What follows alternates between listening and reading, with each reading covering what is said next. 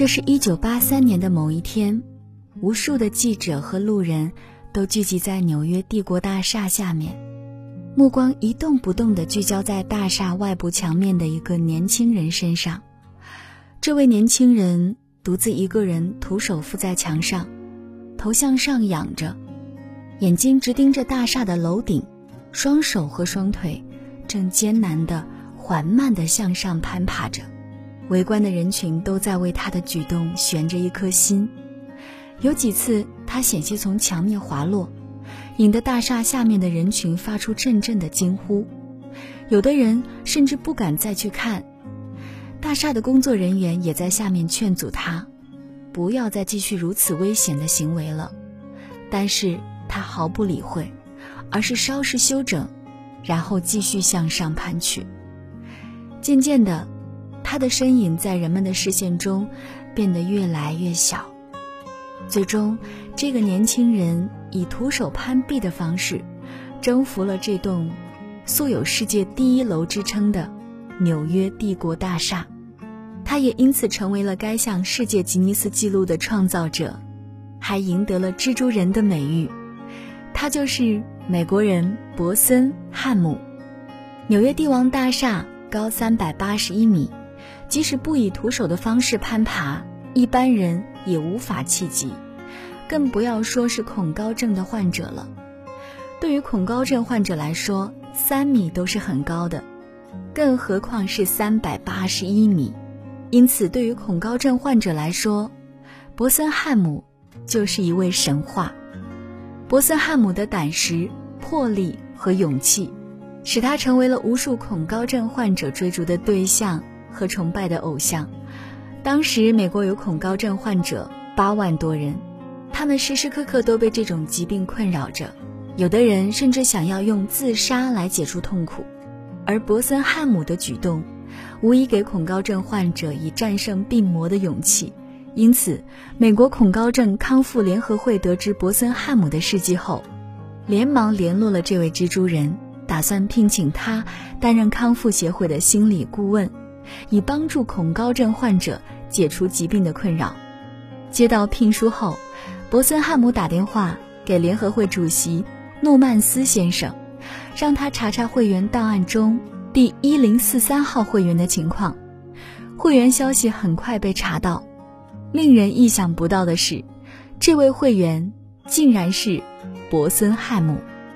主席先生对此感到非常的惊讶。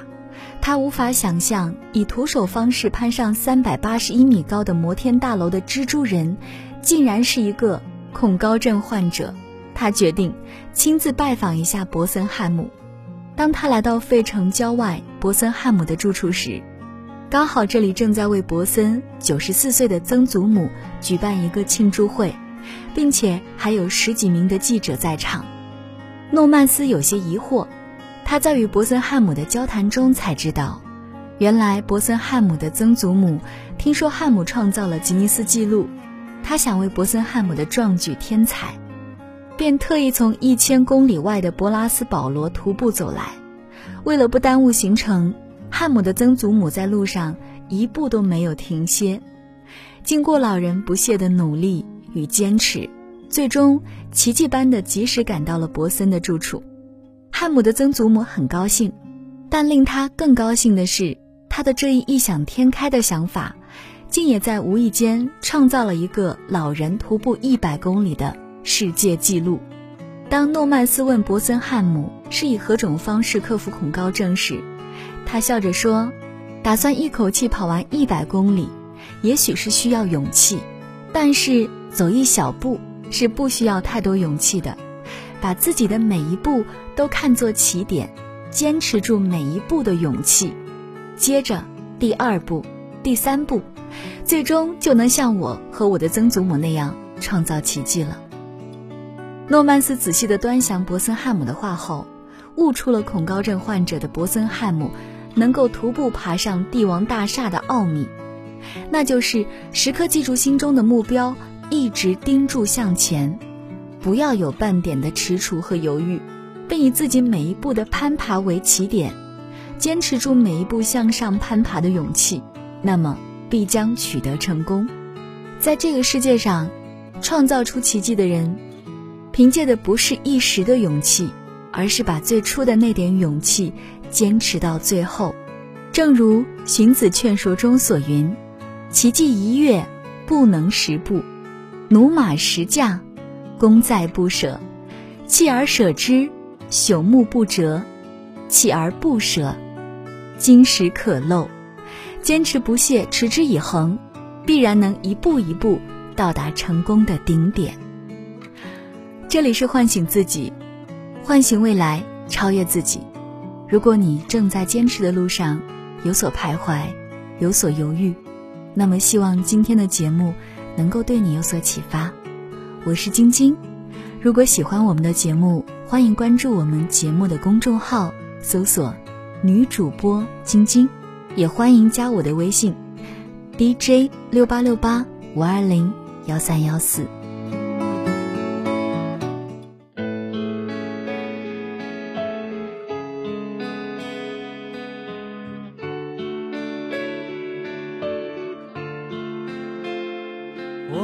是